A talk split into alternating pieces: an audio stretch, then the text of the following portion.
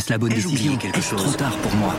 Prenez vos décisions d'investissement avec le soutien de Clarity AI. Gérez votre portefeuille tout en lui assurant une croissance durable grâce à l'association d'une IA puissante et d'une grande expérience de l'industrie. Notre technologie augmente l'efficacité des processus réglementaires, y compris ceux liés à l'article 29 de la loi énergie-climat. Réduisez les risques et atteignez vos objectifs de durabilité en vous basant sur des faits vérifiés et des méthodologies transparentes. Clarity AI, la technologie au service des décisions humaines. Rendez-vous sur clarity.ai et passez à l'action dès aujourd'hui. Pas important a donc été franchi à Dubaï vers la sortie des énergies fossiles que sont le pétrole, le gaz et le charbon. L'accord conclu à la COP28 après deux semaines de travaux est un appel qualifié d'historique à délaisser progressivement ces énergies, première responsable du réchauffement climatique. Ce matin, un coup de maillet final a entériné l'adoption du texte. Un pas de plus pour le climat un grand pas pour la diplomatie. Après deux nuits d'intenses tractations, les négociateurs de la COP28 de Dubaï ont abouti à un accord où tout est pesé et dont certains mots qui fâchent ont été purgés. On peut y voir un verre à moitié vide, comme la représentante de Samoa qui a exprimé son amertume. L'existence même de son petit État insulaire du Pacifique est menacée par le réchauffement climatique et la montée des eaux. Le texte comprend certes des compromis, mais difficile d'aligner près de 200 pays aux intérêts divergents.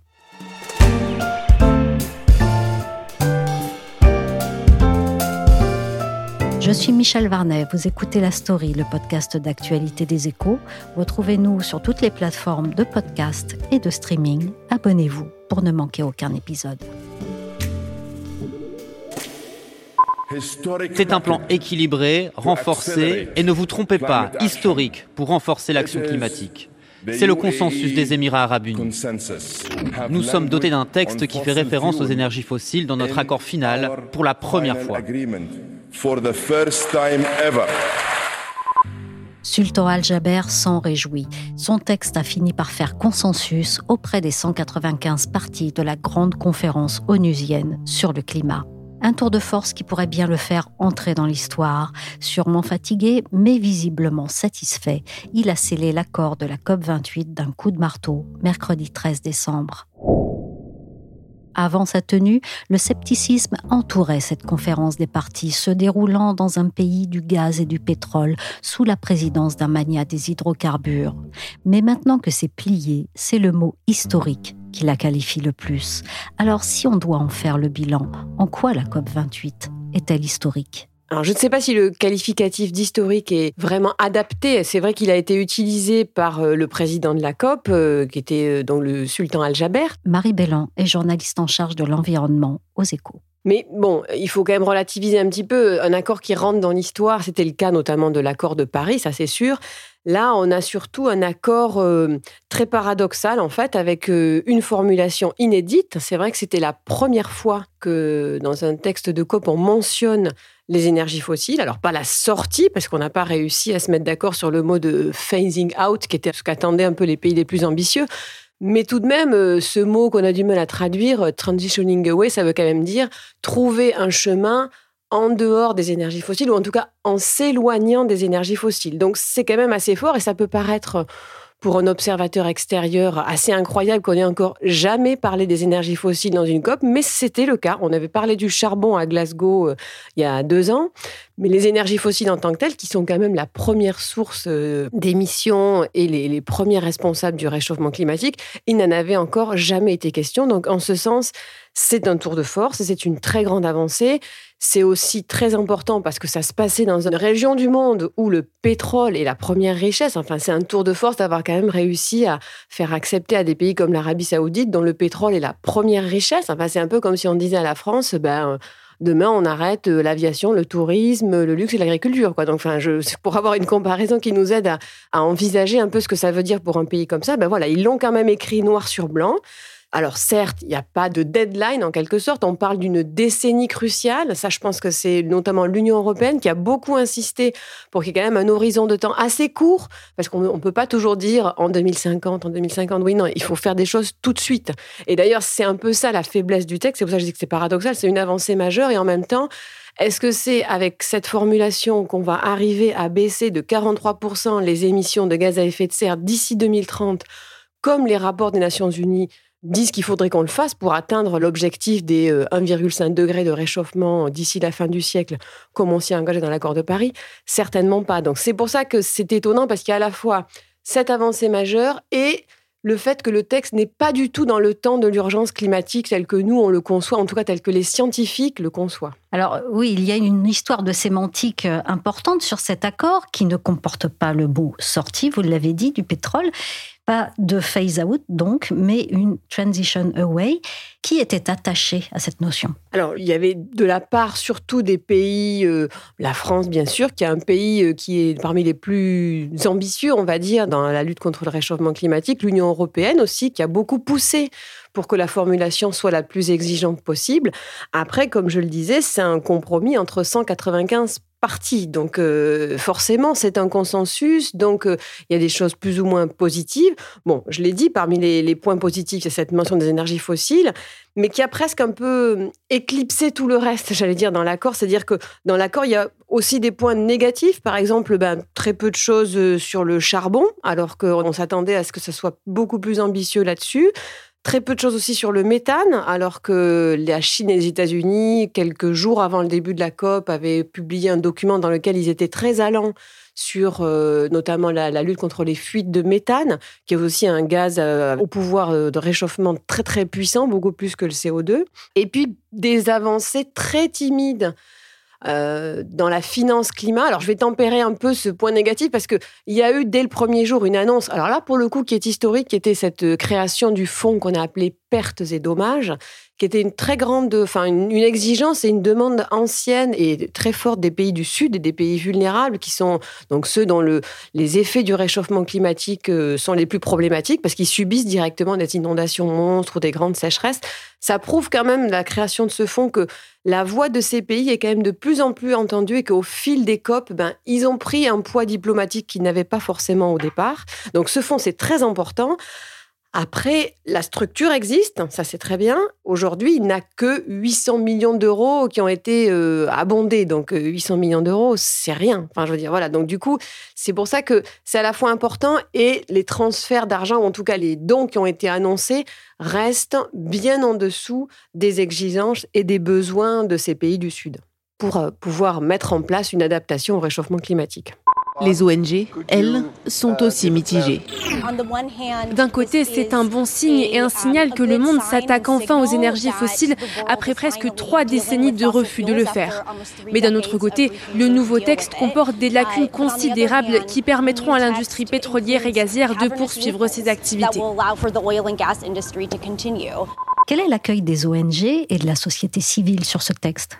La réaction a été assez, on va dire, tempérée, nuancée. Les ONG ont dans l'ensemble reconnu qu'il y avait un progrès. Et euh, la société civile, là je parle notamment des scientifiques, euh, les auteurs du GIEC par exemple, qui sont toujours euh, très attentifs à ce qui se passe pendant ces COP, c'est normal. Eux aussi reconnaissent que c'est une COP importante, avec des avancées, mais bien sûr qui ne va pas assez loin, qui ne prend pas assez en compte l'urgence. Donc il y avait quand même effectivement une petite déception. Et je pense que pour relativiser aussi l'enthousiasme que a provoqué dans un premier temps ce texte, il faut quand même se rendre compte que le jour même, c'est un peu ironique, mais...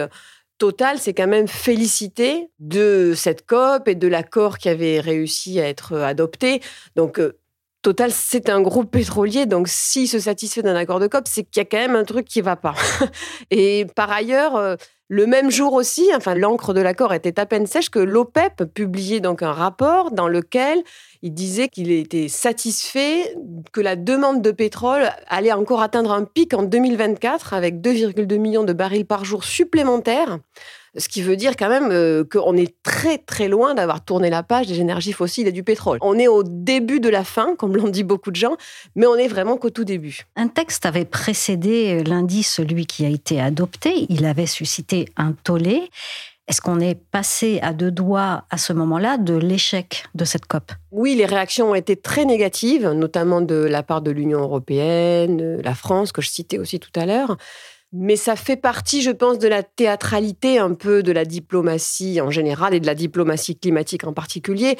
De la part de Sultan Al-Jaber, le président de la COP, c'est une forme de tactique en disant bah, je propose un texte qui est minimal pour essayer de contenter tout le monde. Mais je sais très bien que ça ne va pas convenir. Donc, je vais proposer un autre texte dans un deuxième temps qui sera avec des ambitions rehaussées. Donc, forcément, ça va emporter l'adhésion d'un plus grand nombre. Il faut reconnaître qu'il a été très habile parce que les critiques euh, ont été très très très fortes quand on a annoncé un que la COP se tiendrait à Dubaï et deux que son président était quand même euh, à la fois alors euh, certes quelqu'un qui connaît très bien le domaine de l'énergie, qui connaît très bien le domaine de la diplomatie, mais qui dirige quand même euh, la compagnie pétrolière euh, d'Abu Dhabi. Donc il sait de quoi il parle au moins, ça c'est sûr. mais en tout cas, il y avait, les gens étaient très dubitatifs sur sa capacité à pouvoir embarquer les lobbies pétroliers. Ben, de fait, il les a quand même embarqués. Et ce texte, cette première version, ça faisait partie de sa tactique, à mon avis. Show me a roadmap Montrez-moi la feuille de route d'une sortie des énergies fossiles qui soit compatible avec le développement socio-économique sans renvoyer le monde à l'âge des cavernes. Alors, on vient d'entendre sur TV5 Monde la diffusion d'une déclaration du sultan Al-Jaber. C'était un mois avant la COP. Ces propos ont fait grand bruit au début de l'événement. Est-ce que les craintes suscitées par cet ensemble de faits euh, le touchant ont été levées et amènent éventuellement à voir les choses autrement? Il n'a caché à personne, et il ne pouvait pas le cacher d'ailleurs, euh, qu'il dirigeait euh, la compagnie pétrolière des Émirats arabes unis. Donc ça, c'est su par tout le monde. Je pense que voilà, il n'y a pas de, discussion à avoir là-dessus. C'est un fait. Ça veut dire que un, il connaît très bien ce secteur. Après, effectivement, ses propos, ce qui a choqué, je pense, c'est la remise en cause du travail scientifique. Et c'est ça qui était peut-être le plus dissonant par rapport à ce qu'on attendait de lui en tant que président de COP ensuite, parce qu'effectivement, le texte de COP tel qu'il est aujourd'hui, il reconnaît quand même bien que les 1,5 degrés de réchauffement climatique, c'est une réalité. On doit respecter cet objectif et que ce sont les énergies fossiles qui en sont les principales responsables. Et ça, c'est vrai que ce discours, il est désormais acté. Et ce qui a choqué, je pense, c'est d'essayer de remettre en cause le fait que la science euh, nous montrait un chemin qu'on ne peut pas remettre en cause aujourd'hui. Et ce que beaucoup d'observateurs ont souligné aussi, c'est que on ne peut pas parler de la sortie des énergies fossiles euh, entre gens bien élevés, entre guillemets, en excluant de fait les producteurs de pétrole, les producteurs de charbon. C'est pas possible. Enfin, il faut les embarquer dans la discussion. Donc là-dessus, je pense qu'il y a eu beaucoup de controverses euh, avant la COP. Mais pendant la COP, on s'est bien rendu compte de l'intérêt qu'il pouvait y avoir à discuter effectivement avec les pays producteurs de pétrole, avec éventuellement les industriels aussi, même s'il ne faut pas être dupe euh, du fait que eux, bah, ils ont un business à défendre, ça c'est certain. Mais voilà, on peut plus aujourd'hui dire on raisonne dans une espèce de bulle où euh, on oublie euh, que oui, il y a des pays qui vivent du pétrole et dont c'est la première richesse. Vous avez l'Aramco qui est le mastodonte de l'or noir aujourd'hui au niveau mondial, qui est la poule d'or de l'économie euh, saoudienne. C'est l'entreprise numéro un en Arabie saoudite qui gère le pétrole et qui l'exporte au niveau mondial, et la capitalisation boursière la plus euh, importante aujourd'hui dans le monde devant Apple. L'Arabie saoudite a coutume d'exercer son droit de veto dans les COP. A-t-elle franchi un pas important sur cette COP 28 Alors, je pense que l'Arabie saoudite a notamment mis son veto sur le fait qu'il y ait le mot sorti dans le texte. Ça, c'était une de leurs lignes rouges. Ils ne voulaient pas voir la fameuse expression phasing out. Pour eux, c'était inimaginable. Et en ce sens, ils ont exercé effectivement une forme de pression très forte, puisque ce mot n'apparaît pas, alors que beaucoup de gens mettaient leur espoir dans le fait que ça serait écrit noir sur blanc. Donc, de ce point de vue-là, ils ont gagné.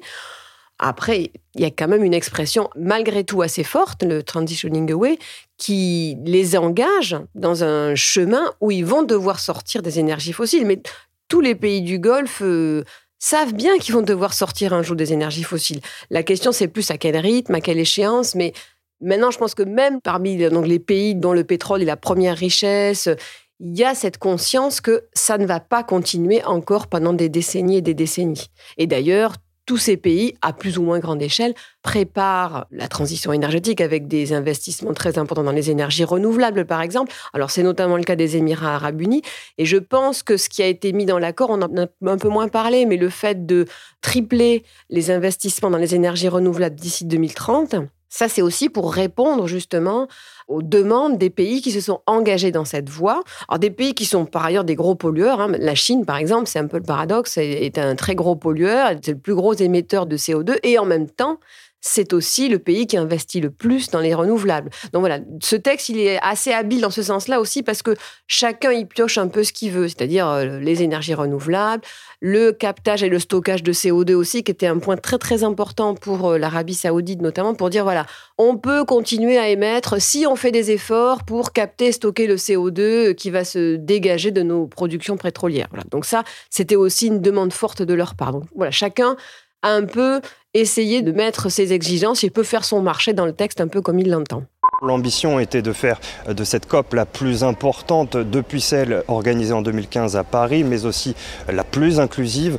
Au-delà euh, des délégués nationaux, des scientifiques et des militants du climat, près de 2500 lobbyistes des énergies fossiles ont d'ailleurs fait le déplacement. Alors cette COP 28 se voulait la plus inclusive, comme c'est dit là sur France 24. Concernant une COP, qu'est-ce que ça signifie être inclusive? Et l'a-t-elle été? Alors inclusive, elle l'a été dans le sens où tous les pays, je pense, ont pu s'exprimer, où il y a eu énormément de participants qui sont venus. C'était un record, hein. je crois qu'on avait prévu 80 000, c'est finalement plus de 100 000 personnes qui s'étaient accréditées beaucoup d'industriels, beaucoup d'ONG aussi. Alors même si, contrairement à d'autres COP, elles n'ont pas pu euh, manifester en dehors de l'enceinte où se déroulaient les négociations, donc c'était des, on va dire, des petites manifestations, des petits rassemblements. Ça n'avait pas du tout l'envergure que ça a pu avoir dans d'autres COP parce que les, les manifestations n'étaient pas autorisées en dehors de la zone des négociations. Mais oui, inclusive, euh, tout le monde avait voix au chapitre et tout le monde a pu s'exprimer et il y avait énormément de participants. Et en ce sens-là, on peut dire qu'elle est inclusive, ça c'est sûr.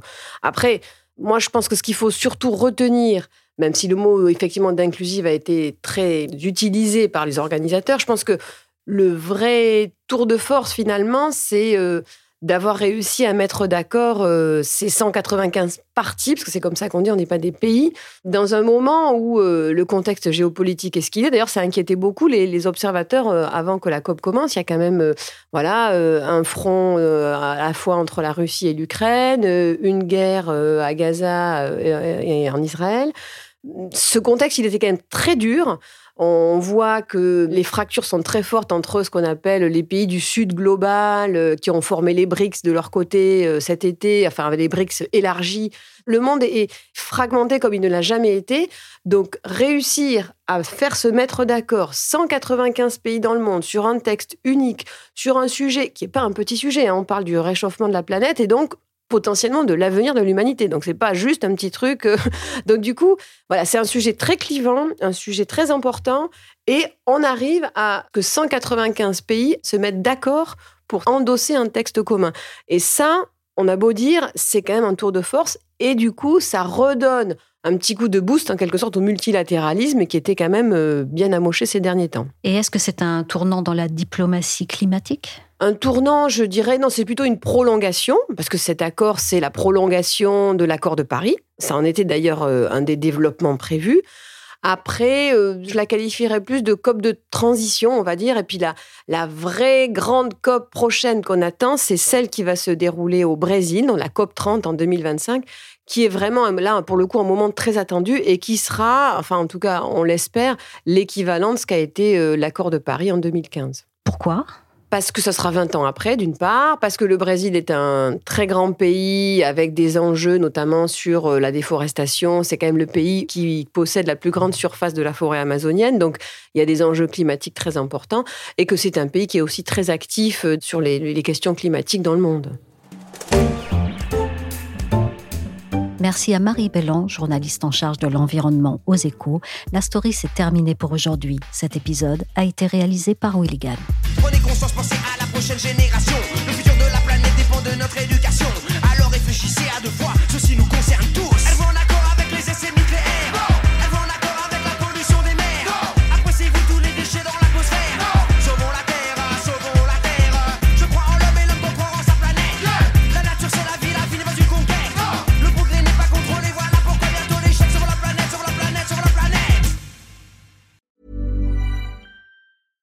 Ever catch yourself eating the same flavorless dinner three days in a row? Dreaming of something better? Well, HelloFresh is your guilt-free dream come true, baby. It's me, Kiki Palmer. Let's wake up those taste buds with hot, juicy pecan-crusted chicken or garlic butter shrimp scampi. Mm. Hello Fresh.